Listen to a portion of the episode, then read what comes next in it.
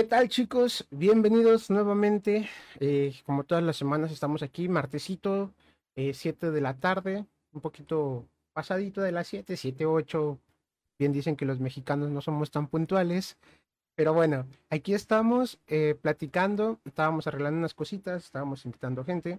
Este, y hoy vamos a hablar de un tema muy que ya veníamos el maestro y yo diciendo, vamos a tocarlo, vamos a tocarlo, vamos a tocarlo, y vaya, hasta que se nos hizo, es, hoy vamos a hablar de los chamanes y de la brujería. Es un tema em, algo controversial, porque vaya, México como tal tiene esta cultura del chamanismo, esta cultura de, la, de la brujería, de la santería. Maestro, ¿cómo se encuentra? Bien, bien, bien, bien. Aquí ya listo para darle al tema y este, yo creo que va a ser un tema, eh, no sé si polémico, pero por lo menos interesante. No, no sé qué tanta, qué tanta polémica levante, pero sí a mucha gente le interesa muchísimo estos temas. Y, es que, bueno, como ya lo mencioné, en, en México precisamente tenemos esta cultura de, de que te limpien con un huevo, de que de que tienes malas energías, de que vete con la persona que hace limpias, de que bla, bla, bla, bla, bla, bla, bla, bla, de que está Catemaco, de que está Yucatán, de que están las personas en Sonora que también hacen este tipo de ondas. Y cada, obviamente cada cultura tiene su, em, sus nombres, que yo sinceramente los desconozco, pero em, vaya, hoy vamos a hablar en general de los chamanes, en general de la brujería. Maestro, ¿usted cuénteme un poquito qué, qué sabe de esto, qué, qué, experiencias ha tenido. Vamos a contar también las experiencias que hemos tenido a lo largo de nuestra vida. Yo he tenido una que otra, ya hemos platicado de algunas, pero vamos a entrar más en detalle. Cuénteme un poquito, maestro, qué, qué, qué ha vivido con estos temas. Híjole, este, pues soy mexicano, diría, como diría este, ¿cómo se llama el, director? Este, eh, ahí se me fue, el de Mm, no, Cuarón, no, no me acuerdo qué director. Ok. Este, bueno, él, decía, ¿no? ¿Y por qué eres así, tan mágico y tan no sé qué? Soy mexicano. Entonces, esta cuestión de la brujería es, es, muy similar en ese sentido. O sea, todos los mexicanos estamos muy en contacto con, con esta situación de, desde que celebramos ya cuestiones como la muerte, o, eh, bueno, la celebramos porque tiene su día y, y le tenemos cierto como respeto. Eh, y, tenemos mucho este pensamiento mágico instalado eh, desde tiempos eh, inmemoriales, ¿no? O sea, desde las civilizaciones ah, prehispánicas, pues ya teníamos este chip de, ver el mundo, de explicarnos el mundo, digamos, de esta manera un poquito más ah, mística, ¿no? Y pues la experiencia, híjole, ¿qué te puedo decir? Pues Ahorita en, el lugar donde estoy viviendo, pues sí, sí han pasado cosas eh, desde hace ya como muchos años y algunas cosas que yo diría que son, si bien no enfocadas a, la brujería y todo este rollo, por lo menos sí son sobrenaturales, ¿no? O, vaya, ¿por qué sobrenaturales? Porque no, no le encuentro una explicación conforme a las leyes de la naturaleza. Han de tener otras leyes, seguramente, este, pero, pero se refiere hasta ahí ¿Se refiere a su casa, en, el lugar donde está viviendo, en su casa, o en la calle, o en la colonia, o en la ciudad? En el, en el poblado, es que mira, han de saber, para todos los podescuchas, yo vivo en un pueblito como de tres mil personas. Ah, ok.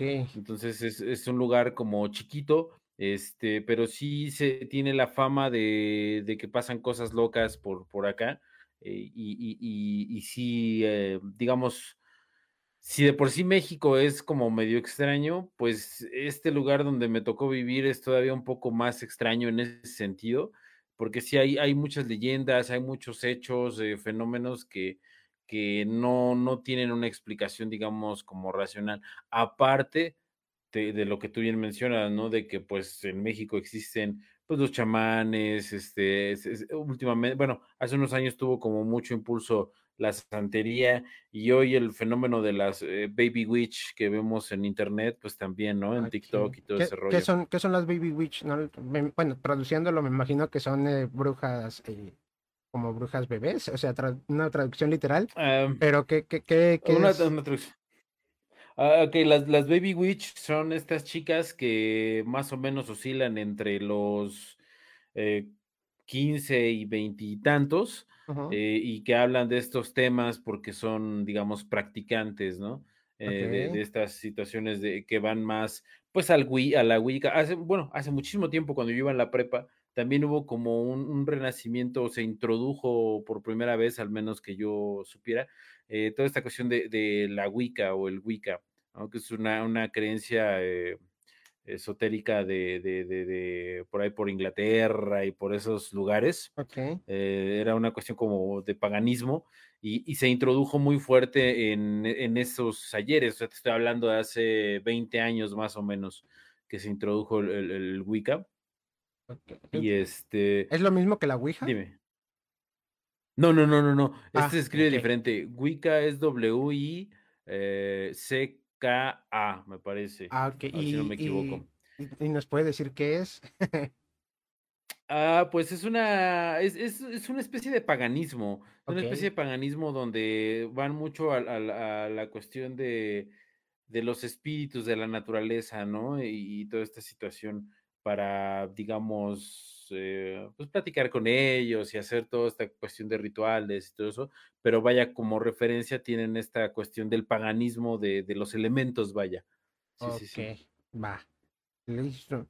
Pues pues, bueno, vaya, eh, ahora sí que en México, como ya lo hemos mencionado, tenemos como una, eh, un una revoltura, un batido de culturas que han venido desde diferentes épocas y desde diferentes tiempos.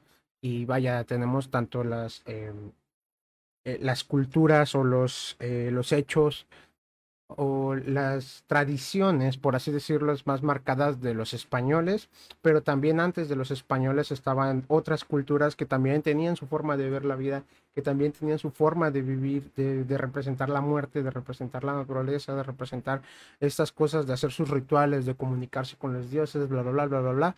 Eh, y vaya, nos queda como en el inconsciente colectivo de las culturas todo esto, ¿no? Nos queda en el inconsciente colectivo todos estos simbolismos, todas estas, eh, eh, sí, todos estos símbolos, eh, se me fueron los nombres, maestro, no sé si me arquetipos, todos esos arquetipos, este, que nos pueden, que nos, que nos afectan de alguna manera o de alguna u otra manera, ¿no? Maestro, ¿alguna experiencia que haya tenido? Eh, vaya, también sabemos que existen eh, terapias eh, con terapias, no sé si llamarlo terapias o sesiones o, este tipo de cosas, de las lecturas del tarot, de las, todos estos um, servicios que ofrecen ciertas personas que dicen tener ciertos poderes para adivinar tu futuro o para decirte si arreglar algo de tu presente. Digo que se respeta, eh, y cada quien cree en lo que quiere creer, cada quien va a donde quiere ir, pero este, dígame maestro, ¿usted ha tenido alguna experiencia con, con este tipo de cosas? Sí, claro, eh, siempre me ha llamado la atención este tipo de cosas. Mi primer tarot lo compré más o menos cuando tenía como 20 años, más o menos, hace como 10 años compré mi mi mi primer, este, tarot, y ahí aprendí, digamos, lo básico, no soy un experto, pues, lo básico, porque me llamaba mucho la atención cómo funcionaba, etcétera, etcétera, ¿no? Después, obviamente, con con el mentalismo, pues, ya le metí más más cachimba a esa onda de la lectura de de de de tarot, y resulta como más más gratificante, ¿no? Obviamente, yo siempre lo lo he leído, digamos, pues, para mí, para algunas amistades, no no me no no lo hago como que tan tan público, em, pero fíjate, inclusive Carl Jung hizo por ahí algún comentario sobre sobre el tarot, eh, viéndolo como tú bien decías, ¿no? Como como una colección de arquetipos, eh, que en su momento funcionaron y que tienen una una validez aún, ¿no? Eh, alguna vez también fui a que me leyeran la mano, eso fue cuando estudiaba en Ciudad de México, y estaba paseando por una calle que es la calle de de de Mesones y. República de algo, no me acuerdo cuál cuál calle era, Seguramente y había Brasil ahí o un Argentina.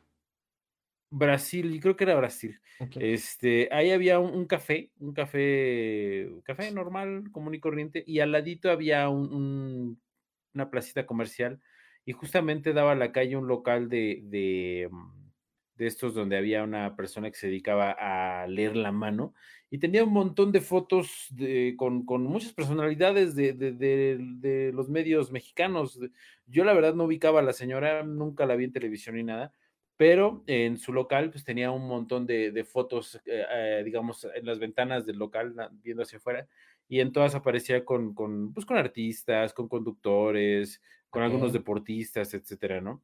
Entonces, de alguna manera eso, pues, te, eh, o sea, aunque no conoces a la persona, te, te, la posiciona en la mente, es, bueno, algo a detener, ¿no? Entonces tenía un letrero donde decía, este, lectura, lectura de mano, eh, 50 pesos o algo así, algo así muy, muy, muy accesible. Inclusive creo que esto me, estoy yendo muy, muy, caro. creo que era como de 30 pesos, sí, era como de 30 pesos. Y dije, ah, caray, pues eso suena suena coquetón, ¿no? Y en ese tiempo, pues yo era estudiante, no tenía como muchos, mucho dinero fácil de, bueno, pues, pues, ¿qué más da, no? 25 pesos o 30, algo así. Y, y, pues digo, yo esperando que me atendiera la señora, no me atendió la señora, me atendió su aprendiz. Ok. Tenía su, su aprendiz. Por, eso era tan este, barato. Y me leyó la mano. Yo creo que por eso era tan barato. Y me leyó la mano, entonces esa fue mi, mi primera experiencia con, con, una persona así. Y, me dejó muy conforme, me dejó muy conforme la, lectura, digo, por esos 30 pesos, como que sí sabía su oficio, eh, e inclusive para, para, para mi, mi, ¿cómo se Para mi escepticismo, inclusive sacó un libro que parecía Biblia, un libro muy viejo de, de, de este, ¿cómo, ¿cómo, se llama la lectura de la mano? Este, Mancia, no, no, no, me acuerdo. Bueno, de cómo leer la mano. Este, e, en español muy viejo, y, me enseñó unos diagramas y bla, bla, bla, bla. O sea, realmente me quedé como muy satisfecho con, con la lectura. Y este, e, esa fue como de, mis primeras experiencias, digamos, ya, ya, ya, ya en, este mundillo. ¿Tú has tenido alguna? ah, em, dime, dime. No, le iba a preguntar, pero o sea, sí, sí, este, sí era algo que, que tuviera razón, o sea, sí le, sí le dijo algo que haya, que haya acertado en el clavo o era una lectura fría? No, sí, sí hubo cosas, o sea, no hubo una cosa como lectura caliente, porque eso sería como me hubiera impresionado aún más. Em, no, realmente no, este, solamente, digamos que en las cuestiones de personalidad sí, mm, sí le atinó. Hubo muchas, bueno, muy pocas cosas fueron así como de, ah, ya no te creo, este, pero fueron muy pocas. La mayoría fue como una lectura de personalidad y en todas como, como que eh, latino. Sí, sí, sí. Y es que según yo tengo entendido y yéndonos nosotros que estamos aquí en el mundo de la magia y del ilusionismo y de hacer shows, tengo entendido que eh, pues eso también es mucho lectura en frío, es mucha cuestión de hacer em, eh, como predicciones o hacer decir cosas que sean muy generales, ¿no? Para que la gente que nos está viendo nos entienda. O sea, por ejemplo, tú eres una persona muy extrovertida y tienes de dos, ¿no? O eres extrovertido o eres introvertido. Y eso lo puedes ver también cuando estás viendo a la persona frente a frente, ¿no? Si ves que la persona como muy, muy, muy, em, muy chiquita, muy reprimida, pues es una persona introvertida. Si es una persona de, hey, ¿qué onda? Bla, es una persona extrovertida. Entonces tú le puedes decir ahí, ¿no? Eh, yo la verdad es que nunca, nunca, nunca he tenido una experiencia de eso. O sea, nunca me he acercado yo con una persona, nunca he pagado por un servicio de eso. No porque no quiera, sino porque creo que nunca se me ha presentado la oportunidad.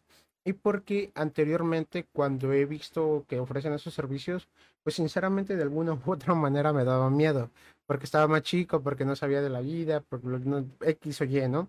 Este, pero eh, sí me llama mucho la atención y en alguna ocasión iba a ir y por X o Y ya no fui, el, la carta astral.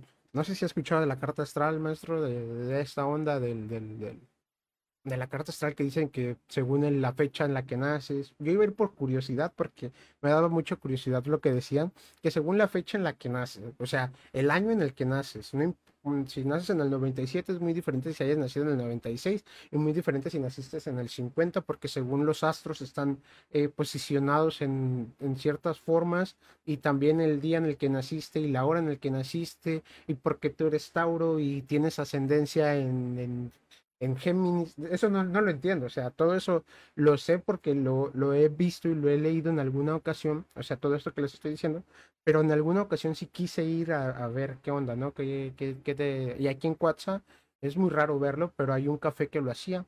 Y una vez con una amiga que también estaba interesada como en ese sistema, dijimos, vamos, pero ya nunca fuimos. Entonces, este, pero se me hace muy chistoso, ¿no? Siempre me dio curiosidad de, porque creo que hacen como un diagrama, hacen como un círculo y ese diagrama tiene como vértices y cada vértice es como, como si fueras un personaje de videojuegos, que como una rueda de la vida en coaching, vaya, no sé cómo, cómo llamarlo, ¿no?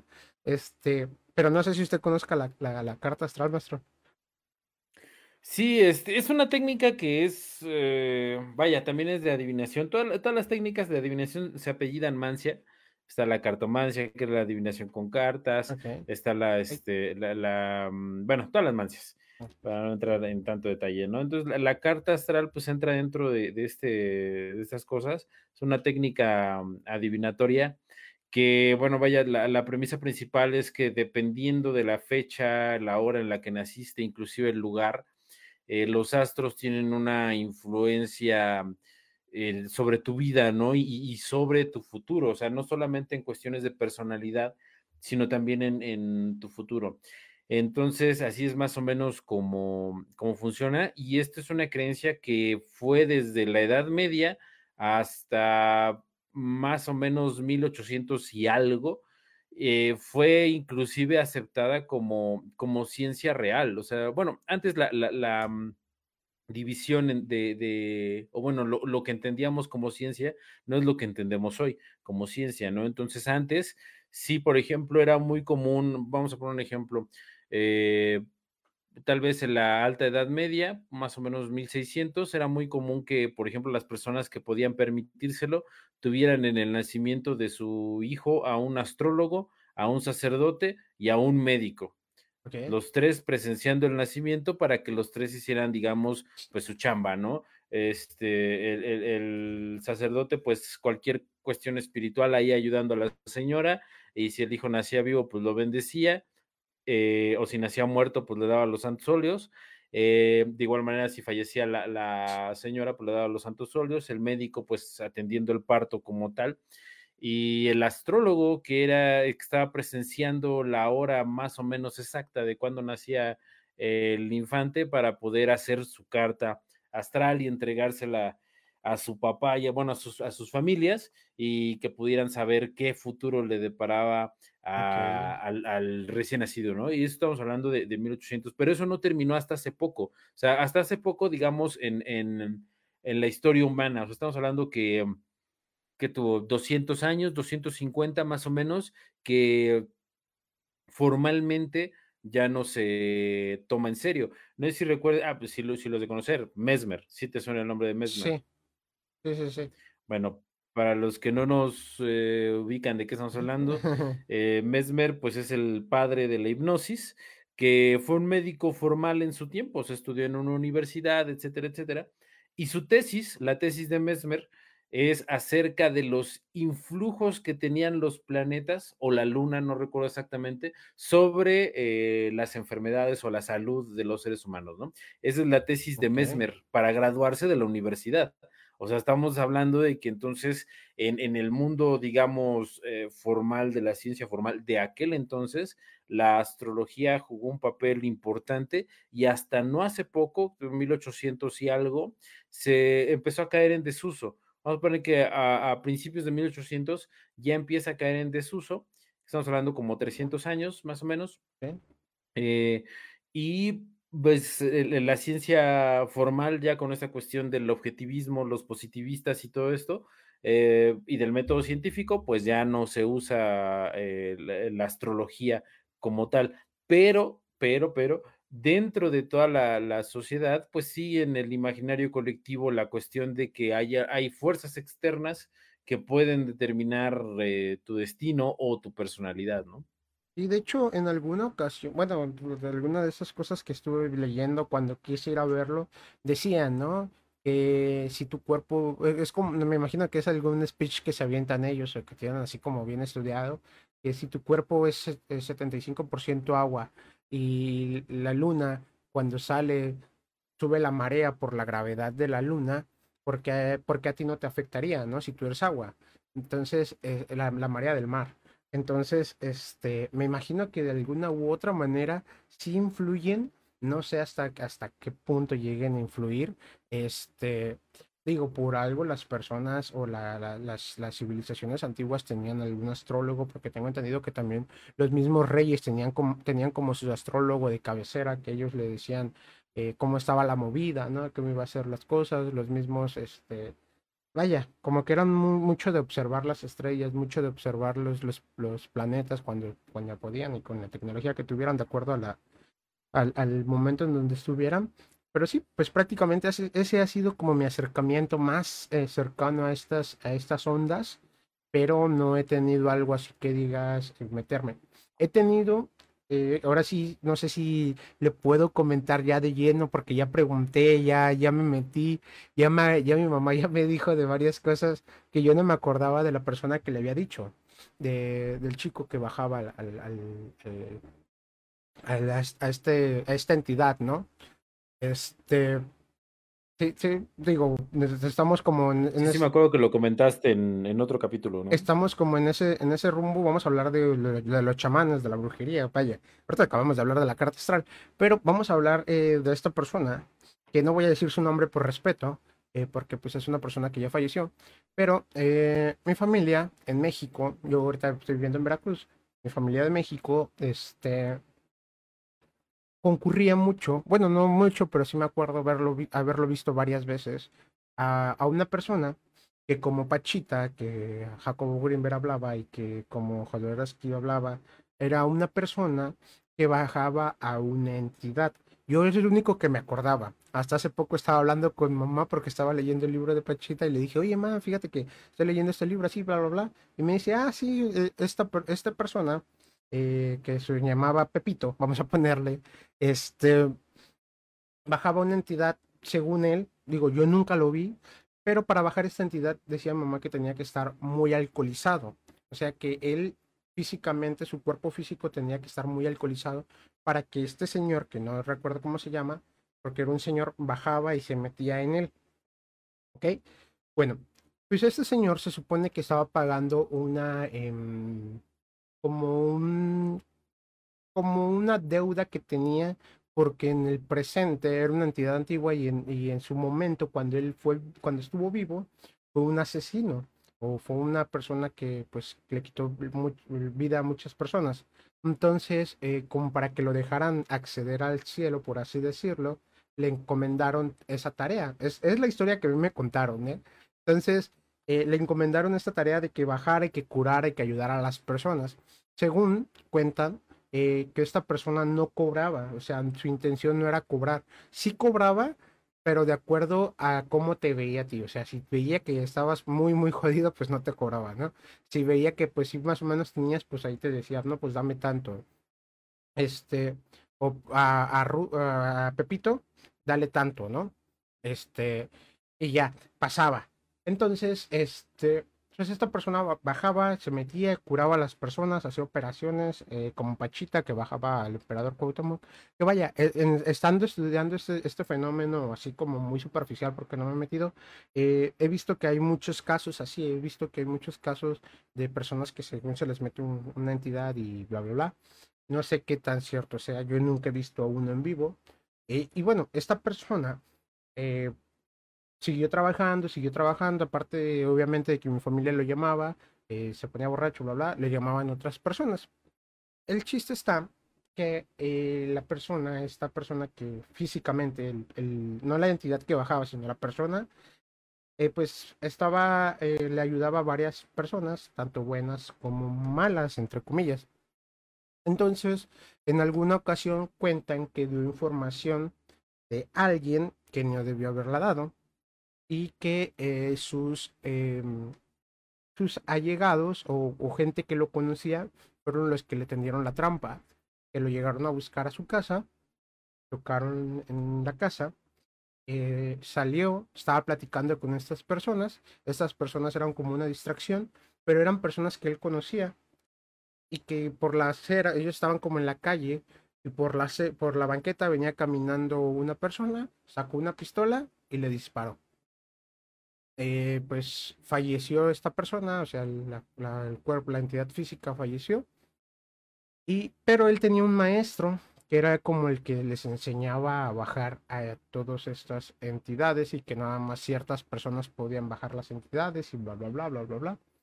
Y eh, ese maestro cuando se enteró, obviamente hicieron su velorio de la persona normal, XY. Cuando se enteró, el maestro dijo, ya sé quiénes son, eh, no van a tardar más de 15 días y cuentan que en 15 días las personas que fueron los que tendieron la trampa ya estaban muertos, que, que varios de ellos se fueron, se fueron de la ciudad y cuentan que varias, bueno, que todos, que eran como cuatro o cinco personas, que todos, a pesar de que ya se habían ido de la ciudad, fallecieron. ¿Cómo? No sé, pero es lo que dicen por ahí, lo que, lo que la gente cuenta. ¿Cómo ve, maestro? Oh, pues está, está muy interesante, está muy. Híjole, no, no, no sé, está, muy buena la, la, la historia. Eh, híjole, yo creo que una, una así, eh, pues no, no, no sé cómo no me ha tocado, no me ha tocado, este, pero, mm, pues sí, sí es interesante. O sea, lo que es cierto es que hay ciertas, ¿cómo decirlo? Hay ciertas cosas que pasan y que no podemos explicarlas, eh, no sé si aún o no sé si se pueda. Yo tengo la, teoría de que no se pueden explicar, al menos por, por, la, por la ciencia, por, por, una cuestión este, metodológica. Eh, pues son cosas que están ahí, son cosas que están ahí y son cosas que mm, suceden y que no podemos cerrar los ojos porque hay gente que sí hay, hay, digamos, como cosas anecdóticas, ¿no? Como, como esta historia que me cuentas, pero vaya, eh, mi manera de razonarlo es que si sucede muchas veces un fenómeno que es más o menos parecido, pues quiere decir que existe, ¿no? Ah, digo, si, si, bien no, no, no se puede decir con una certeza científica, este, pues sí, sí, sí, sí existe. Eh, no me ha tocado una experiencia con, personas que, puedan, digamos, eh, bueno, que hagan lo que tú me dices, pero sí me ha tocado experiencias, eh, sí me ha tocado experiencias con, con, con decirlo, con personas que también tienen, digamos, ciertas como facultades. Em, aquí cerca está el caso de, una, mm, de un señor que no, él no se, él ni siquiera se anuncia, o sea, no, no tiene un local ni nada, simplemente vive de una forma como si fuera un ermitaño, eh, en, un, en un lugar alejado y nadie lo molesta y nada, ¿no? O sea, de hecho, para llegar a su casa es como, como terracería y todo ese rollo. Eh, y este señor tiene, digamos, la facultad de encontrar cosas. Eh, entonces, hay personas que lo han ido a buscar para encontrar personas, para encontrar automóviles, y, dos de esos casos son como muy cercanos a mí, que, que, me ha tocado, y, pues digamos, pues el señor tiene esa facultad. O sea, no, no sé si llamarlo brujería, no sé. Em, pero el señor, eh, así, o sea, no, no, cobra, no se anuncia, eh, ni siquiera vive en una población como muy céntrica. O sea, nada, entonces el señor simplemente se dedica, bueno, no se dedica de lleno a eso, pero lo, lo han ido a visitar para, para que realice esa, esa actividad, ¿no? Entonces, eh, pues son cosas que, que ahí están, que, que, existen. Este. Entonces. Eh, no sé, dígame. No, no, sí, no, sí, lo, entiendo. Nada más aquí, eh, nada más, perdón por interrumpirlo, pero nos acaba de llegar un eh, comentario que dice Salud Marcul, que ella quiere aprender hipnosis. Justamente, este, o él, no sé si es ella o él, justamente, nada más para comentarles que estamos viendo la manera de darles un curso en línea eh, de hipnosis. Todavía estamos, este, estamos en plática, todavía no lo subimos, todavía no lo tenemos, ya cuando lo tengamos lo vamos a anunciar, igual y hacemos publicidad, pero estamos en plática, así que sí, sí lo van a tener. Este, regresando al Estén tema. pendientes, síganos. Síganos y sí, sí lo van a tener.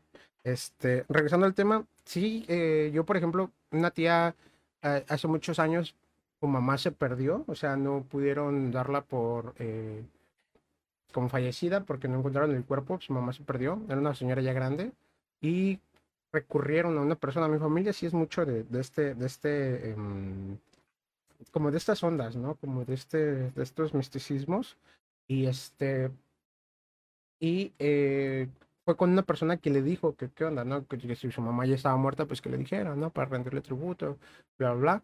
Y le, esta persona le dijo que su mamá sí, que no estaba muerta, que estaba viva y que de alguna u otra manera estaba trabajando. Dio, dio la, la, el lugar exacto donde estaba.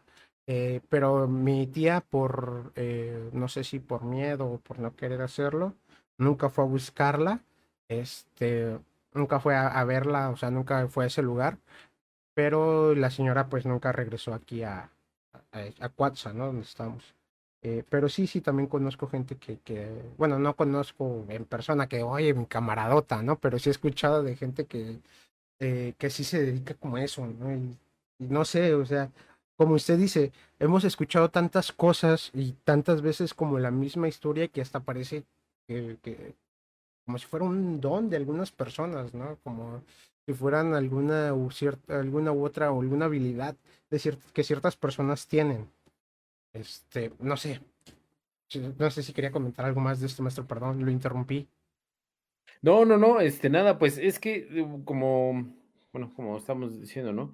Sí hay ciertas cosas que aún no, no entendemos y digo, yo achaco esto a, a riesgo de equivocarme, claro, eh, pero yo creo que son facultades de la mente y que la mente tiene eh, para interactuar con, con, este, con, con, una realidad que no alcanzamos a ver, ¿no?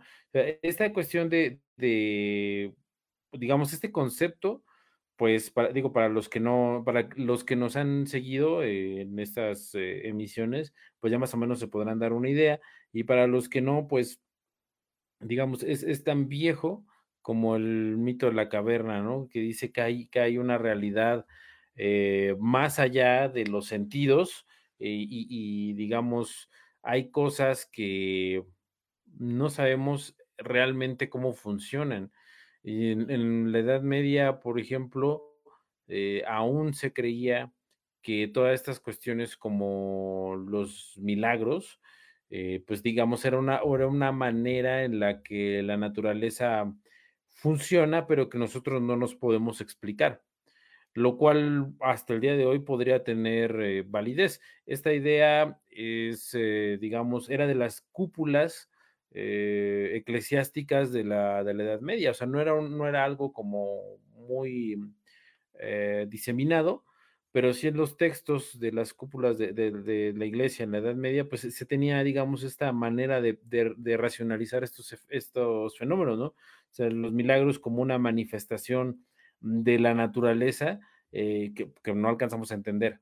Claro. Y vuelvo a lo mismo, en, en, bueno, más adelante en la historia, pues se han descalificado estas situaciones eh, no porque no existan o no porque no, no estén ahí, sino porque no se pueden comprobar de una manera objetiva. Y entonces aquí entra el debate eh, o, o, el punto de vista que al menos yo sostengo, es que yo creo y considero que la ciencia no puede demostrar estos eh, fenómenos ni los puede estudiar porque son fenómenos que no pertenecen a, o sea, no, no, son su sujeto de estudio de la ciencia. La ciencia está hecha para comprobar cosas y para predecir cosas y para estudiar cosas que son en su naturaleza eh, matematizables. O sea, si la, si la ciencia quiere estudiar a la naturaleza, no la va a estudiar uh, en su conjunto, sino que va a extraer todo lo que es medible, todo lo que se puede predecir y matematizar y lo va a estudiar. Entonces, ¿qué pasa con esa otra parte de la naturaleza que no es ni matematizable, que no está sujeta a, a la predicción y todo esto, como son estos fenómenos? simplemente la ciencia no podría estudiarlos porque no está hecha para, para eso. Esa es mi postura eh, y no estoy diciendo con esto que la ciencia es mala, que no debe de existir o que la ciencia es ineficiente, no, es muy buena y de hecho su virtud es precisamente tener esas facultades de estudiar lo que es matematizable, eh, pero también es su maldición. Entonces, ¿qué pasa con esas cosas que no entran eh, o que no son susceptibles a matematizarse como, como, como esos fenómenos? La ciencia, según yo, no, creo que pueda eh, estudiarlos ni comprenderlos, no porque no puedas, eh, digo, no, no, perdón, no porque no quiera, sino porque no puede, y no puede por una cuestión de método.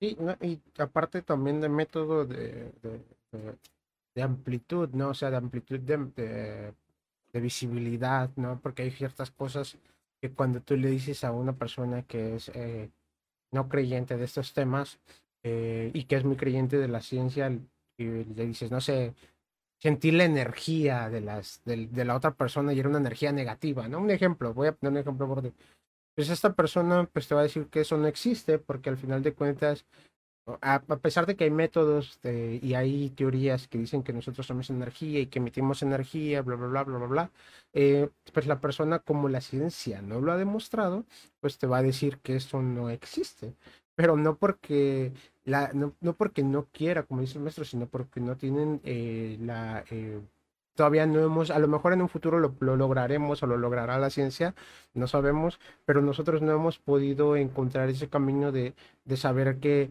eh, qué es lo que algunas culturas decían, ¿no? Yo una vez estaba viendo un video de no sé quién, no me acuerdo por qué me salió el video, pero decía que si ponías tus dedos de esta manera, y veías el, el huequito que se pone entre ese, no sé si se ve, el huequito que se pone entre mis dedos y te pones observándolo y se te empieza a dibujar como una, como un contorno en tus dedos eh, y según ese contorno es el color de tu, de tu aura, ¿no? De tu energía.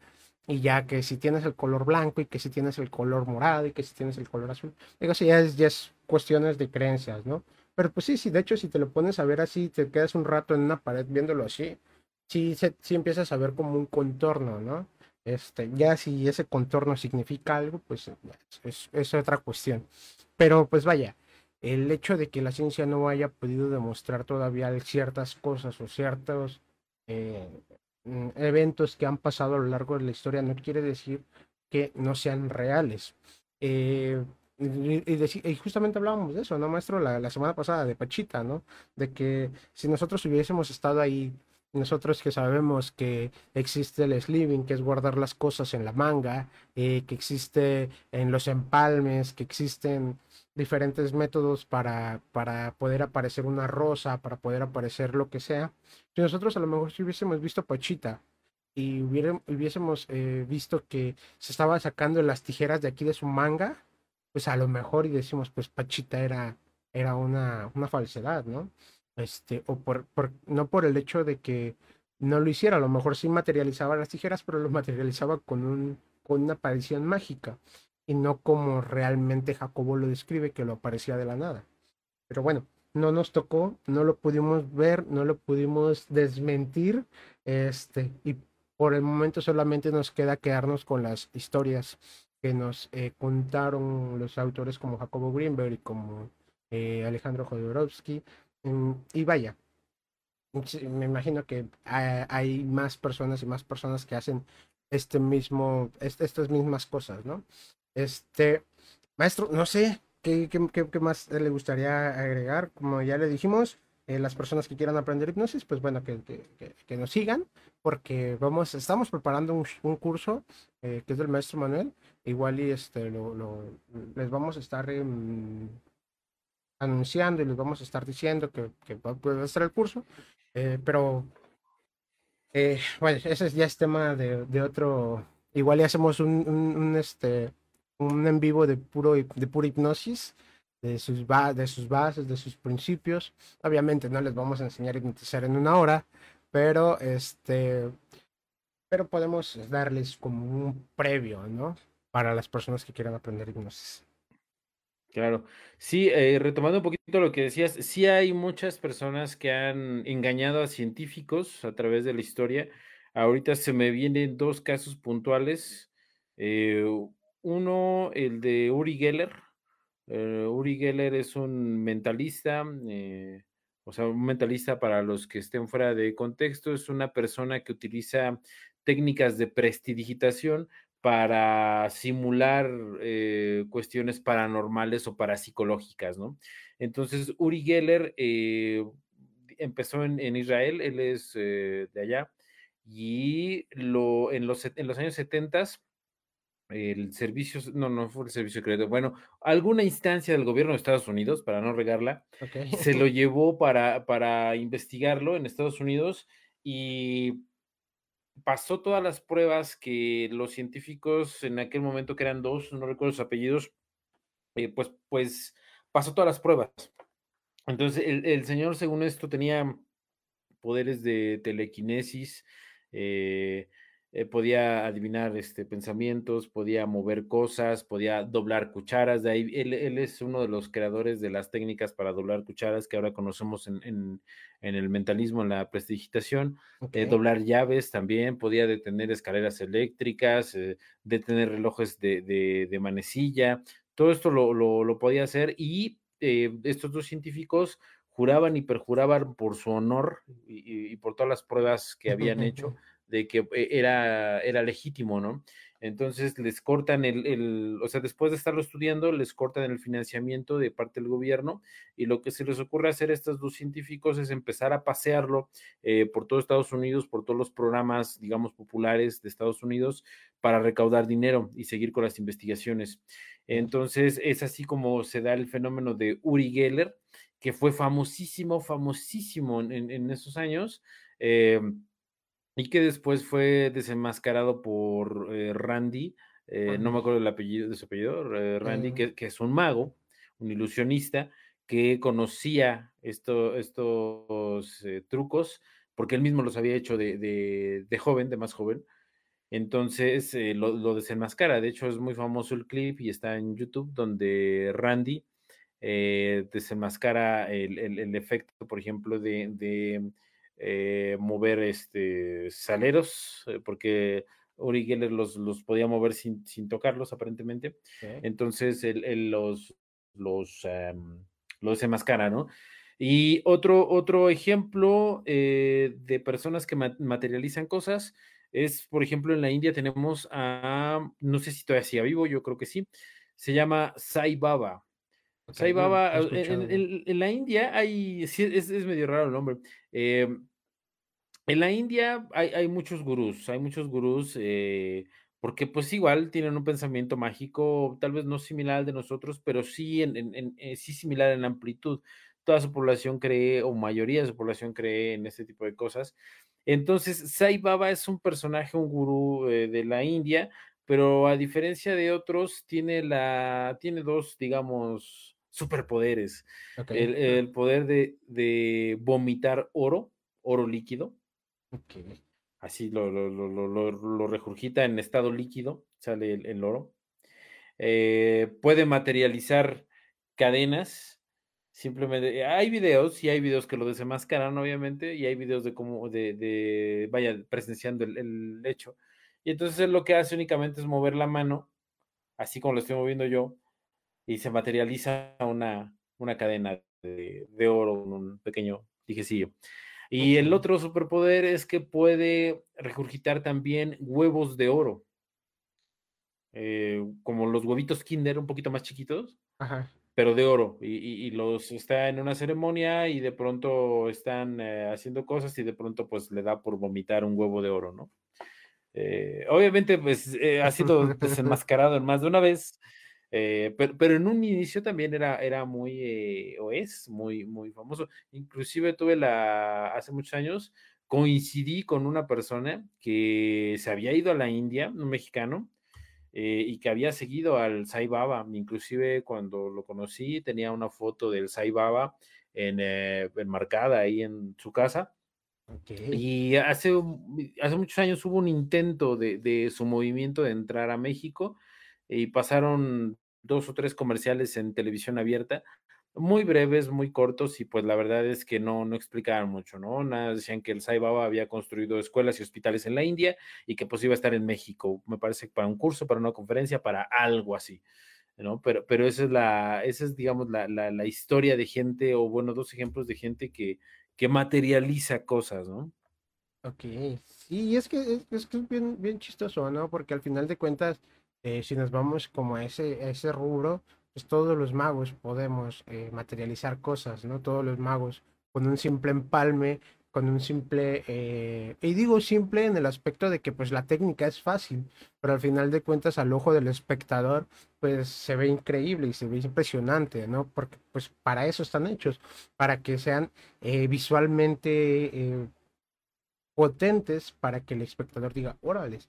Pero bueno, o sea, poniendo el contexto aquí influye mucho el contexto, porque obviamente si tú vas a ver un show de magia, pues sabes que va a haber algún truco detrás, sabes que la persona que se va a presentar, pues es un showman que de alguna u cierta forma eh, es un truco, ¿no? Que ya si tú lo quieres ver como magia o que si no quieres descubrir el secreto y te gusta, pues qué chido, ¿no? Porque hay mucha gente que, que así es. Pero eh, si te llega un güey y te dice que él tiene la capacidad de materializar cosas porque fue un don que Dios le dio o que es cierto Dios le brindó porque, no sé, X o Y, pues ahí cambia el contexto y si te lo hace y tú no sabes cómo lo hace, pues dices, ok, tiene toda la razón, porque de alguna u otra manera me lo está diciendo y, se ve tan confiado que, que, que es verdad, ¿no? Pero Ah, vaya, sería cuestión de, de, ya queda en cada quien si creer o no. Nosotros al menos eh, decimos que por lo momento somos magos, que todavía no podemos materializar cosas de la nada. Así que si nos ven haciendo magia, no nos digan, este, apareceme un millón de pesos, porque ni nosotros tenemos un millón de pesos. Sí, claro. Pero ¿sabes qué? Pasa un fenómeno muy, muy curioso. Eh, dentro de este mundillo, de, de al menos del, del, mentalismo, que volvemos a poner en contexto para las personas que no, no tienen ni idea de lo que es el mentalismo, es eh, con técnicas de prestidigitación y, y, de, y de psicología, tratar de recrear fenómenos parapsicológicos o paranormales. Eso es más básicamente un mentalista. Eh, fíjate que en este mundillo y, te reto a ti eh, a, que lo pongas a prueba, porque yo creo que no nada más eh, me ocurrió a mí. Em, a mí me, decía un, amigo mío que me coacheó en toda esta onda de, mm, del mentalismo, Jorge, Jorge Atlas, que le mando un saludote allá al norte. Em, él me decía que ocurrió un fenómeno pues medio chistoso, o sea, que, que tú te aprendes todas las técnicas de lectura en frío para poder leer la mano, leer la aura o como sea que lo hagas, ¿no? Pero sabemos que son técnicas eh, de lectura en frío, tal vez lectura caliente, presuposiciones, datos estadísticos y con esa base empiezas a armar algo que suene más o menos coherente y, plausible. Y si llegas, eh, digo, eh, cuando llegas más allá de lo que tú decías, ¿no? Introvertido, extrovertido, bla, bla, bla, y le vas escarbando más y le vas escarbando más, o sea, em, la gente sí se sorprende, pero lo que, lo que es raro, por no decir paranormal, llega un momento en el que tú como ejecutante, si, te, si, si, estás muy metido en eso, o sea, si, si, si, si de verdad te lo crees, puedes empezar a hacer como cosas por pura, pero bueno, o sea, a decir cosas por pura intuición y por lo regular pegan. Ahora, esto no sale a la primera. A, mí me pasó cuando ya llevaba como cuatro años haciendo esto em, y, empezaba como a suceder, o sea, no, era ni siquiera tan evidente, pero en algunos casos sí, sí llegó a pasarme esto donde por pura intuición tú decías cosas y las personas se quedaban así de, wow, caso puntual. Uno de los últimos contratos que yo tuve fue para mm, eh, Valquírico, en, que, es un centro, digamos, medieval o unas casitas medievales, mini, un pueblito medieval. Eh, no, no, pueblito medieval, no, un pueblito que asemeja a la Toscana italiana. Eh, está en Puebla. Entonces fui para allá tres días para, pues, para hacer eh, lo, que hacía, ¿no? Que era pues algunos efectos eh, de mentalismo, eh, lecturas de mano y adivinación de pensamientos, cosas de ese tipo. Entonces, en una mesa, e-, era mi primera mesa, yo recuerdo bien, era mi primera mesa, hago la, la lectura que siempre hacía, bla, bla, bla, y entonces los señores muy agradecidos, era una familia, este, papás, como tres hijas y la abuelita. Y entonces la señora, así, o sea, el señor quedó así impactado y la señora me dijo, la verdad sí nos gustó mucho, bla, bla, bla. Este, y me, iban a, amablemente a dar una propina y antes de dármela, de darme el billete, me dijo, pero si nos dices por qué estamos aquí, te la duplico.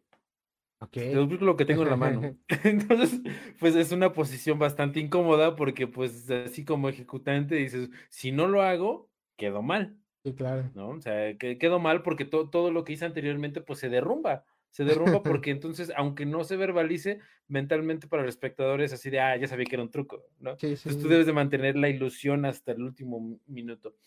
Entonces, em, pues yo dije, pues por pura intuición, o sea, por pura intuición, eh, yo le dije, a ver, présteme su mano. O sea, no, no, ni leí la mano ni nada, o sea, nada más así como que me, quedé sintiendo el pulso, o sea, muy entre comillas. Y, y, lo único que me salió a decir fue, están aquí celebrando algo. No sé exactamente qué, pero están celebrando algo. Y entonces el señor nada más volteó a verla y le dijo, tú dijiste que se lo ibas a duplicar. Entonces, pues, pues, ni modo, ¿no? así pasó y, yo me sorprendí porque decía, ¿sí en serio? Y ahí te así, ¡ay! Sí salió, ¿no? Sí, sí, sí, sí, lo, hice. Entonces, esas cuestiones eh, es un poquito, es, es arañar un poquito de, de, esos fenómenos de los que hemos estado platicando. Que no tienen uno, yo no le hallo explicación, o sea, yo, yo no tengo una explicación formal como para, o sea, como ejecutante, yo no puedo decir, ah, utilicé tal técnica, bla, bla, bla, bla. No, o sea, simplemente fue, eh, me la pasé muy bien, estaba tal vez en, en, en tal vez, y eso con mucho, muy entrecomillado, en algún estado mental que no sé distinguir. Y simplemente lo primero que dije, o bueno, lo primero que se me ocurrió fue lo que dije. No tengo otra manera de, de explicarlo realmente. No sé cómo sucedió, eh, pero a, lo que voy es que esto Jorge ya me lo había, eh, ya me lo había platicado y en el momento en el que me lo platicó fue así de, ay, chale, pues presta para andar igual, ¿no? O sea, realmente no, no, no le creí mucho. O sea, tuve mis reservas. No, no le hice el comentario en el momento, fui como muy respetuoso y reservado, pero dije, entre mí dije, no, pues, güey, pues, tú y yo sabemos que son técnicas, o sea, no, no, no puede pasar algo más, ¿no? Eh, pero no, sí pasa, o sea, sí pasa. Sí, pues es, que es justamente, eh, aquí ya entramos en el tema de, del, muchas veces no tenemos por qué eh, buscar algo que, que, no, que, que, no tiene explicación, ¿no? Simplemente pasan las cosas porque pasan. O sea, por ejemplo, nos acaba de pasar a usted y a mí lo, que, lo que nos pasó en, en esta semanita, que yo creo que, y, esto digo, lo, hemos explicado varias veces, eh, la semana pasada entramos a una, bueno, voy a explicarlo a cómo a mí me sucedió. Yo estaba viendo los análisis de los videos que hemos subido y que he subido, y este, y dije, bueno, ¿cuáles son los videos más vistos? Estaba en mi tablita de Excel, estaba haciendo el análisis y dije, bueno, Jacobo Greenberg es lo que más ha pegado. Eh, pegó mucho el del, maestro, que, hicimos el primer Jacobo Greenberg. Pegó mucho el de hipnosis, que, un video de hipnosis que subí de Eugenio Derbez. Y dije, vaya, pues eso, esto es lo que más está pegando. Eso fue un viernes, un sábado que yo lo estaba checando. Y el domingo me llegó un mensaje del maestro y me dice, oye, bro, estaba viendo los videos que más nos están pegando y nos están pegando más. Vi que nos pegó mucho, eh, bueno, no los videos, me parece los podcasts, ¿no, maestro? Y, vi que me pegó mucho el, de Jacobo Wimber. ¿Por qué no hacemos algo de Jacobo Wimber? Y le digo, maestro, no me lo va a creer, pero justamente yo estaba viendo eso de los videos que más nos están, de los temas que más nos están pegando, como eh, que más han tenido reproducciones y que más le ha interesado a las personas para seguirle dando contenido de ese tipo, y es justamente los de Jacobo Greenberg. Y dije, vaya, es coincidencia probablemente, ¿no? Después pasó, pasaron los días y hicieron una conferencia, clase, este, plática en la UNAM de Jacobo Greenberg, este, un maestro que, que fue alumno de Jacobo, y este, y le dije al maestro, oiga, maestro, mire, va a haber una plática, bla, bla, bla. Este, vamos a entrar y entramos, ¿no? Y yo en, mi introspección conmigo mismo, cuando empezó el, el, el, esta, la clase, llegó algo así en mí que dijo, estudia psicología. Yo siempre he querido estudiar psicología, no, no, lo estudié como tal. Este, y me entró algo en mí que, que me dijo, estudia psicología, ¿no? Este, pasó, terminó y el maestro me dijo, ¿qué onda? ¿Cómo viste, cómo viste la, la, este, la conferencia? Y, eh, porque me puso algo así, ¿cómo viste la conferencia? ¿Está buena o están mejor nuestros podcasts? Algo así me puso, ¿no, maestro? Y yo le dije, pues la neta sí estuvo buena, me gustó, eh, pero, la neta nuestros podcasts están mejores, o sea, como, como jugando, ¿no? Este, y le digo, pero lo que sí es que me entró, me entró como un insight donde dije, eh, quiero estudiar psicología. Y el maestro me dijo, no me, no me vas a creer si estamos conectados o, qué onda, estamos doblando los latís, ya superamos a Pachita o algo así. Pero me dice el maestro, justamente el domingo de, las, de esta semana que pasó, estaba viendo las convocatorias de la UNAM para estudiar filosofía. Y yo me quedé así como de, eh, eh, ¿qué pedo, no? O sea, eh, digo, estudiando a, Jacobo y todas estas ondas, pues te das cuenta que, pues no todo, bueno, lo que dice de alguna u otra, de alguna u otra manera está en lo correcto, ¿no? O de algún, a lo mejor no se puede demostrar que es lo que hemos estado hablando a lo largo del día de hoy, pero está. ¿Usted cómo lo vivió, maestro? qué pensó? Eh, pues es que son, son fenómenos que se, que se dan. Eh, Carl Jung ya más o menos medio teorizaba en esto, lo, llamaba sincronicidades, ¿no? No estoy muy em, leído en cuanto a, la visión de Carl Jung acerca de estos fenómenos de, sincronicidades, eh, pero se dan y, existen y podríamos decir que es, que es eso, ¿no? O sea, cuando dos mentes de alguna manera eh, conviven o se sintonizan o bueno, utilice la metáfora que usted quiera, pero se conectan de alguna manera, eh, pues suceden este tipo de, situaciones que no son, vaya, no son tan comprobables a los ojos de, la, de la ciencia dura, de la ciencia, eh, digamos, muy, muy, muy rígida, pues no, no, son, no son comprobables, ¿no? obviamente, mm, pues a lo mejor en un futuro con las nuevas teorías de, de, mm, de la filosofía de la mente y con las neurociencias y todo esto se pueda llegar a, entender, es posible, ¿no? Eh, pero sí, son, fenómenos que son muy curiosos y que pues ahí están, están, digamos, en nosotros, con nosotros, y ya sea que hayamos sido como partícipes o que hayamos sido... Eh, solamente testigos de ellos, pero ahí están. Una parte que no se puede negar es que ahí están y que siempre han estado y que lo más probable es que sigan eh, pasando, ¿no? Y cómo lo explicamos o cómo lo razonamos, pues ya es lo que va cambiando. Un, punto eh, que tú dijiste, ¿no? A, lo mejor no necesitan eh, razonarse o no necesitan entenderse. Lamentablemente, la la manera en la que estamos configurados aquí en, Occidente es así. Nos gusta tener una razón para todo y no, no tenemos un, un, em, ¿cómo decirlo? Una aprensión al vacío, no nos gustan los vacíos, o sea, ¿por qué algo va a estar sin nombre? ¿Por qué algo va a estar si no puedo explicármelo? ¿Por qué? Eh, etcétera, etcétera, ¿no? Cosa que no pasa en, las sociedades eh, orientales las sociedades orientales pues fueron las primeras eh, junto con los eh, perdón, junto con los mayas en conceptualizar la nada, ¿no? Con, un cero. Eh, porque ellos de alguna manera conviven más con, esa, con ese concepto del vacío y lo conviven, vaya, y lo, y lo viven, y no, no les molesta que algo no tenga nombre, que algo no tenga explicación, y que algo no, no pueda ser, digamos, descrito, ¿no? Entonces, eh, nosotros como occidentales no podemos, no lo toleramos y por eso siempre estamos como tratando de, buscarle una razón a todo y un nombre a todo y, tratar de explicar lo que no podemos entender, ¿no?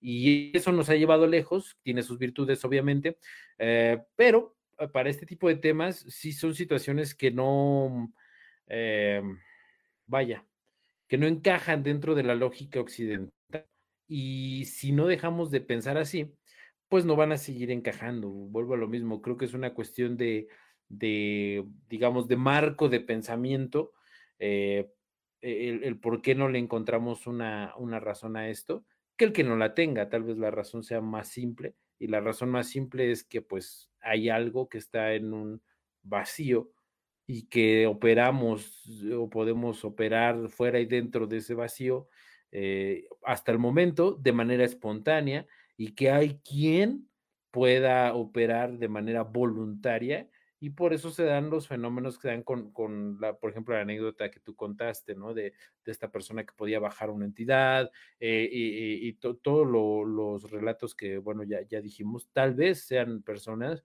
que pueden operar dentro y fuera a voluntad. Y a nosotros no sucede, sí, pero espontáneamente y no, no tenemos un control sobre eso. Sí, claro. De hecho, justo las personas que nos están viendo, si tienen alguna anécdota similar, pues que nos cuenten, ¿no? Que nos, que nos digan aquí en los comentarios, este, si les ha pasado algo igual, en lo que nos escriben, si alguien nos escribe algo, eh, lo podemos también corroborar como cuando tienes una pareja, ¿no? Cuando tienes una pareja sentimental, este, y tu pareja, eh, vaya, lo voy a poner en el término de parejas, pero sucede también mucho con los hermanos gemelos, eh, que vivieron mucho tiempo en la panza de la mamá y se crearon juntos y siempre crecieron juntos, este, crean algún, algún rapport, o sea, eh, que en psicología se le llama rapport, pero también crean como una intuición, ¿no? Como un, eh, como un, vamos a ponerlo como un sexto sentido. Eh, los hermanos gemelos, cuando, ay, se me metió un palito. Los hermanos gemelos cuando, este, cuando crecen, de hecho está mucho la teoría de que si le pegas a uno le duele al otro, ¿no?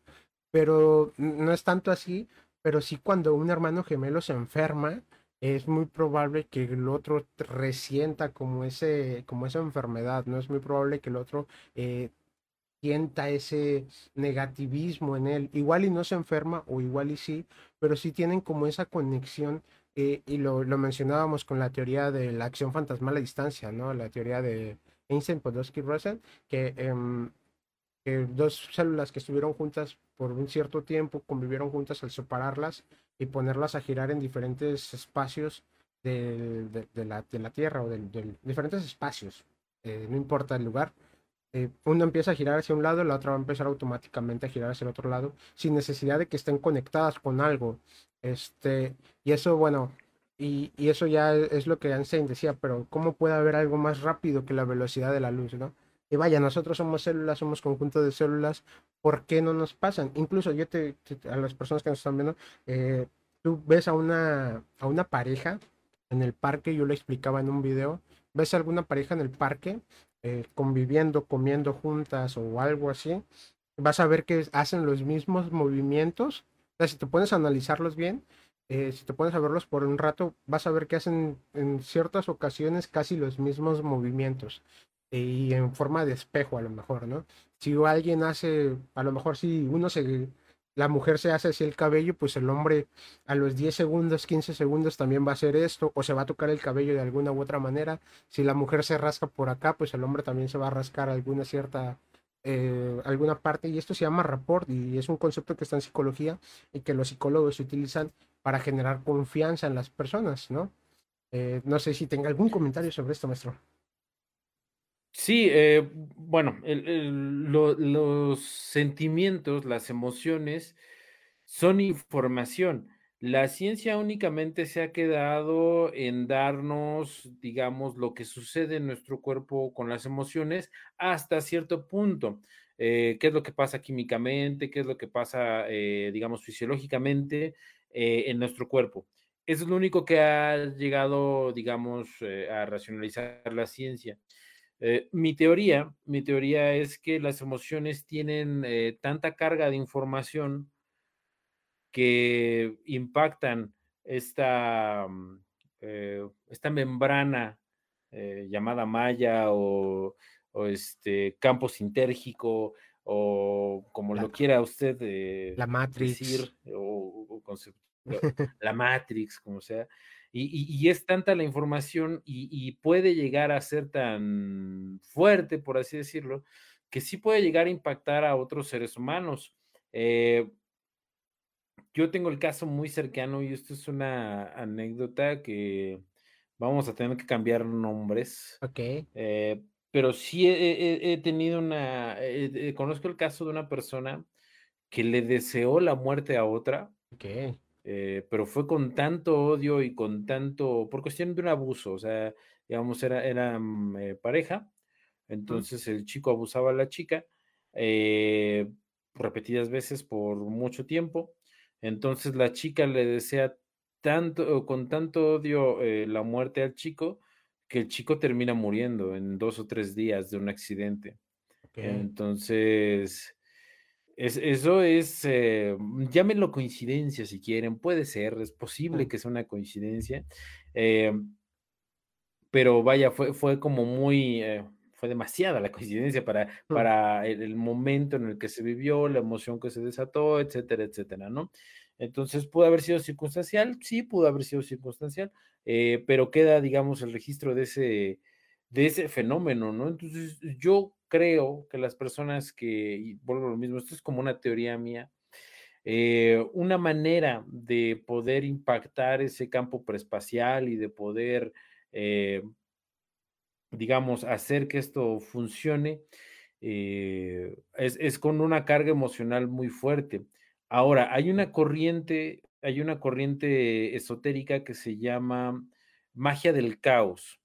La magia del caos eh, eh, tiene su, digamos, ideología, que todas las cuestiones de los rituales y todo esto de los rituales iniciáticos y los rituales para X o Y cosa, que son innecesarios. Y entonces ellos proponen eh, y dicen que lo que importa realmente es la, emoción, la intención que uno tenga para con ese trabajo. Entonces, los métodos por los cuales logran esos trabajos en la magia del caos o es con energía sexual o con el uso de sustancias que alteren la conciencia o con em, técnicas meditativas. Esos son, digamos, algunos de los caminos que tienen la magia del caos para poder lograr eh, sus hechizos, sus encantamientos, sus pactos, sus todo lo que ellos manejan. Es por, digo, mencioné tres, hay más, pero esas son algunas de sus, de sus vías, ¿no? Y entonces esto de, de alguna manera sí me refuerza la teoría de que los estados alterados, tanto los estados alterados de conciencia como las emociones fuertes, son, digamos, detonadores para poder eh, llevar a cabo, digamos, cosas que escaparían a la, al raciocinio, digamos, o, a, las cuestiones ya más, más de comprobación, ¿no? Es una teoría mía. Ok, sí, de hecho sí he escuchado el, eh, de, esos rituales, ¿no? Que el hecho de tener, por ejemplo, un orgasmo, eh, ellos, bueno, del, no sé exactamente quién, pero dicen que el orgasmo es la energía más poderosa que tiene un ser humano, ¿no? Entonces, por eso eh, hay, hay, mucha gente que hace incluso, el, tengo entendido, y esto lo he escuchado y lo he leído en varios, lo he visto en varios videos, que incluso le pagan a, chicas que son vírgenes este, para tener como ese primer, eh, esa primera emoción, ese primer eh, energía de una virgen y por eso buscan tantos a la XX, bueno, pero eso ya es, es otro tema, ¿no? Es tema de, de, magia y de, rituales y toda esa onda que ya es como otro, otro rollo, pero sí, sí, sí lo he escuchado, este, y vaya, cada quien cree en lo que quiere creer, lo que sí es que la intención en las palabras eh, también cuenta mucho, ¿no? Por eso no es lo mismo que estés leyendo por mensaje, este, un, un, texto a que te lo digan en persona, ¿no? Por eso mucha gente malinterpreta las palabras por mensaje que a lo que te dicen, a lo que realmente quisieron decir. Este, y, y, vaya, pasa mucho y por eso empiezan muchas peleas y por eso hay muchos males entendidos. por la intención. Eh, justamente estaba viendo una entrevista de Gus Green, no sé si conoce a Gus Green, maestro. Mm, estaba, viendo, viendo una entrevista, es para los que no lo ubican, es un youtuber muy, muy famosillo, de un que le hace según a un satánico, a una, una persona que, que practicó, que hizo según un pacto con el diablo, una cosa así. Este, y fue la persona, para los que son de nuestra época, este, que estuvo con la mano peluda, con Juan, con Juan Ramón Sáenz. Y hizo millonario, ¿no? Ajá. Y según que después llegó, después de cierto tiempo regresó y que fueron a un lago y me aventé toda la entrevista y que por él fue que según Juan Ramón Sáenz falleció por algún hechizo. Él, lo explica todo en la entrevista y dice que no fue así, pero bueno. Eh, él dice que para hacer un pacto con el diablo o con algún demonio, con alguna entidad, como le quieras llamar, este, no necesitas un ritual, o sea, no necesitas matar una gallina negra, no necesitas hacer así como un círculo y prender tus veladoras y la estrella de cinco puntas, no. Simplemente necesitas desearlo. Y aquí es donde también entra el tema de, del, del coaching y de las palabras y todo eso, pero eso vamos a dejarlo un poquito a un lado. Él dice que con el hecho de que tú lo desees, algún demonio por alguna parte te puede escuchar y te lo puede conceder, pero tienes que saber cómo lo dices o cómo lo estás, eh, cómo lo estás pronunciando. Porque por, él, él pone el ejemplo. Él dice, si tú le dices, yo quiero fama a cualquier costo, y un demonio, lo voy a poner entre comillas nuevamente, te escucha, eh, te concede según el deseo, vamos a ponerlo como deseo, te concede el deseo y eh, ese deseo que te está concediendo, tú no sabes cuáles son las consecuencias. A lo mejor tienes fama consecuencia de salud, o a lo mejor tienes fama consecuencia de tu familia, o a lo mejor tienes fama consecuencia de X o Y, ¿no? Entonces, la intención de tu palabra, de tu deseo, de tu, de tu, no sé, de tu, de lo que estás diciendo, cuenta a cómo van a suceder las cosas, ¿no? Y es lo que está diciendo el maestro, ¿no? La, forma en la que lo dices, la forma en la que lo, piensas, la forma en la que lo sientes, la emoción con lo que lo pones. Eh, la chica que le, que, deseó la muerte al otro chico, pues a lo mejor cierta u de alguna u otra manera, si lo ponemos desde el punto de vista, como lo dice el señor que entrevistó a Gusgri, que hizo pacto con el diablo, a lo mejor un demonio lo escuchó y se lo, se lo consiguió, ¿no? Pero bueno, Ya aquí ya entran temas de creencias, ya entran temas de, de, lo que tú, tú que nos estás escuchando, lo que creas eh, y cómo lo quieras ver. ¿No? ¿Qué piensa, maestro? Eh, no lo escucho, no lo escucho. Se me fue. Bueno, bueno, se me fue la voz, maestro. Ahí estoy, ahí estoy. Ahí, está, ahí está. Para los que eh, han visto el documental de, Presunto Culpable y para los que no, pues véanlo. Hay una parte donde entrevistan a este muchacho, bueno, todo es un documental sobre él, este, y, y, hay, exactamente, está muy bueno. Hay una parte donde comenta, eh, dice, no, pues es que yo quería, yo quería salir de aquí, yo quería este, irme de aquí y una vez, o bueno, no sé si una o varias veces dije, yo quiero salir de aquí, aunque sea irme a la cárcel. y, pues le sucedió lo que le sucedió, ¿no? Entonces, son, son cuestiones que, vuelvo a lo mismo, los sentimientos eh, y las emociones no las hemos entendido en su máxima capacidad, bueno, en, en todo lo que realmente son solamente nos quedamos con la cuestión eh, material, que es importante y que obviamente tiene su mérito eh, de la ciencia por descubrirlo, pero no hemos comprendido toda la información que conlleva, eh, puesto que se dan estos fenómenos. Aquí es pensarlo a la inversa, se da un fenómeno por, por esta causa y, y, vaya, si más o menos se repite y más o menos es el mismo fenómeno y más o menos bajo las mismas presuposiciones, pues hay algo, tal vez no todo, pero hay algo que es verdad. O sea, ¿qué, qué es lo que es verdad? No lo sabemos, eh, pero hay algo que indudablemente se repite, que indudablemente es verdad y pues que nada más nos resta, eh, pues una, o esperar a que la ciencia eh, pueda explicarlo o empezar a revisar teorías alternativas como como esta, ¿no? De, bueno, en este caso de, de, Jacobo Greenberg, que apunta más o menos a explicar cómo es que funcionan estos fenómenos y que tiene un rigor eh, científico, que tiene un rigor serio, por así decirlo, ¿no? Que es, e, e, ese es la, lo bonito de Jacobo Greenberg. Eh, y, y, solamente, bueno, hasta el momento es, es digamos, lo, lo mejor que tenemos. Tal vez Mm. eh, dentro de unos años salgan otras cosas, otras teorías, otros avances, pero al día de hoy, pues es lo único que tenemos para poder entender estos fenómenos. Sí, ¿no? Y desafortunadamente también, igual y ya ex- existen cosas que explican, eh, pero que se, que se escuchan muy esotéricas, que se escuchan muy fantasiosas, y por el rigor que tenemos, el rigor de, de siempre querer tener la explicación de todo, no le damos la importancia que tiene, ¿no? A lo mejor porque Jacobo Grimberg fue un, una, em, una eminencia que fue tomando popularidad con los años, porque vaya, o sea, Jacobo Greenberg desapareció en el 94 y yo no había escuchado de él hasta el 2021, ¿no? Entonces, de alguna u otra manera, eh, no se había tomado mucha atención o a lo mejor, igual y sí, porque hay videos de él de, de hace cinco años, de hace varios años, hay gente que ya lo ha ido como conociendo, pero a lo mejor por la popularidad, por todo lo que desencadenó su final, a lo mejor se fue volviendo famoso y a lo mejor se han prestado atención, aparte de que tiene su rigor científico, que eso eh, le da un, eh, un, este, un punchline más fuerte, ¿no? Pero si ahorita un científico quiere empezar a estudiar esos temas, como el tema del chamanismo y cosas así, pues la, los mismos científicos le van a decir, tú estás mal, ¿no? O sea, tú, pasa con, por ejemplo,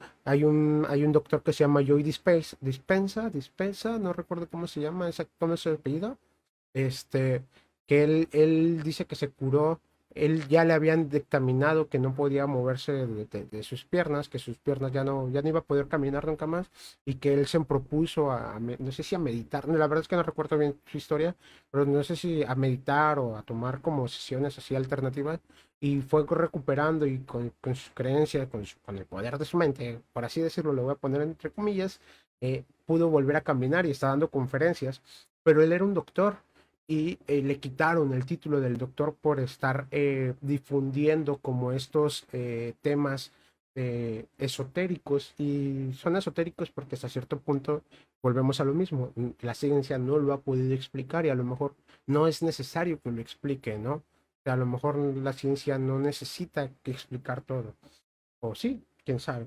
Pero bueno, ese es otro caso que también pueden ahí googlearlo el hecho de, eh, de Joy Dispensa, Dispensa, Dispensa, una cosa así. Vean su historia y ahí seguro lo encuentran. Pero sí.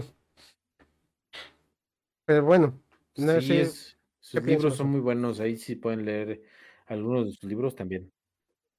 Sí, así es demasiado. No, nada, este, el caso de Joe Dispensa es, es uh, pues sí, es paradigmático. Eh, hay, hay, otro, eh, Lipton, se apellida Lipton, Bruce es Lipton. otro doctor médico también, ¿Mm? eh, ajá, que estudia también este tipo de, de, fenómenos y pues tiene ahí también escritas sus, sus, sus este, digamos, todos sus, sus, sus, hallazgos. Para mi gusto, tal vez no tienen la misma, eh, el mismo rigor científico que tiene Jacobo, para mi gusto. Sí. Eh, pero obviamente eso no quita que sus hallazgos sean eh, eh, falsos, ¿no? cualquier libro que pueda conseguir de, de, Lipton, de este, Dispensa o Greenberg, pues están bastante bien para introducirse en estos, eh, en estos temas. Écheles una, una leidita, no pasa nada, y se va a ir enterando, digamos, de cosas que, mm, híjole, que conviven muy de cerca con la ciencia, pero que tratan de explicar cosas que la ciencia, pues, no quiere, no puede, no se atreve, como usted guste verlo, eh, pero que son cosas que están ahí, son, son fenómenos que, que, ahí están y que han ocurrido a lo largo de la historia y que van a seguir pasando y que seguramente a usted, estimado, pues escucha, pues le han pasado algo, o le ha pasado algo similar o conoce a alguien que le ha pasado, ¿no?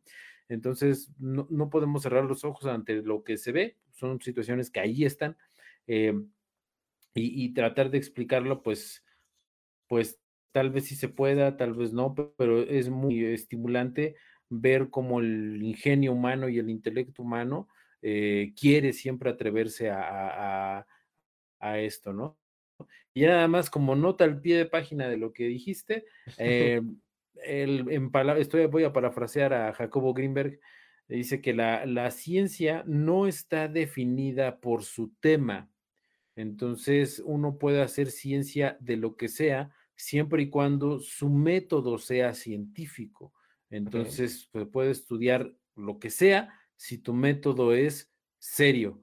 Y, entonces, eh, eh, eso es lo que, lo que él decía, ¿no? La, ciencia no está definida por el tema, no por, no por estudiar partículas me hace científico y no por estudiar chamanes me va a quitar el título de científico, sino es el rigor y el método con el que estudio las cosas lo que me hace ser científico. Entonces, para tomarlo en cuenta. Sí, no, y vaya, aquí ya entran muchos temas, eh, si quieren verlo o si quieren verlos, las personas que nos están viendo y que nos están escuchando, eh, hasta cierto punto, em, siempre lo decimos, conspiranoicos, ¿no? A lo mejor hay personas que no quieren que sepan, que, que, no quieren que, que, esta información se difunda. Eh, digo, aquí ya lo que tú quieras creer, yo sí lo creo, yo personalmente, yo Gerardo Urias, sí creo que hay gente que no quiere que esta información se divulgue tanto, porque pues aquí ya le están pegando un poquito al tema de las farmacéuticas, aquí ya le están pegando un poquito al tema de, los hospitales, bla, bla, bla, bla, bla, bla. Pero bueno, esto ya quedará para otro, para otro podcast de teorías conspirativas que también ya lo hemos mencionado muchas veces y que nada más no lo tocamos. Pero bueno, eh, maestro, eh, yo creo que llevamos una horita y media, me parece. Entonces, eh, ¿le parece si hasta aquí lo dejamos por el día de hoy, maestro? Excelente. Pues muchas gracias a todas las personas que nos vieron. Sí, está perfecto. A todas las personas que se quedaron. Eh, gracias, gracias. Muchas gracias, en serio. para las personas que nos preguntaron por el curso de hipnosis, nuevamente lo estamos cocinando. Todavía no sale, al no sale del horno, pero lo estamos cocinando, lo estamos preparando. Sí lo van a tener ya en su momento cuando esté, eh, lo vamos a ir, em, le vamos a dar la publicidad que necesitamos darle y lo van a poder estudiar la gente que quiera estudiarlo. ¿Ok? Este, muchas gracias, maestro. Gracias a las personas que se quedaron. Gracias por regalarme eh, una horita y media de su tiempo, maestro. No sé si tenga algún comentario. Eh, nada, que nos sigan en redes sociales, eh, TikTok, eh, Vida Psicodélica, Facebook, Vida Psicodélica, Spotify, Amazon Music y cualquier plataforma de podcast. Me encuentran como Vida Psicodélica, episodios nuevos todos los lunes y jueves. Y pues también sigan a Gerardo en sus redes sociales. Y estoy en mis redes sociales como Gerardo Urias, este, PNL Gerardo Urias en, en Facebook, en YouTube Gerardo Urias en Facebook, yo soy Gerardo Urias en Instagram y Jurdini en TikTok, que por ahí casi no subimos contenido, pero vamos a tratar de ponerle, es que todavía no nos adaptamos a la chaviza. Muchas gracias por vernos, eh, nos vemos y bye bye.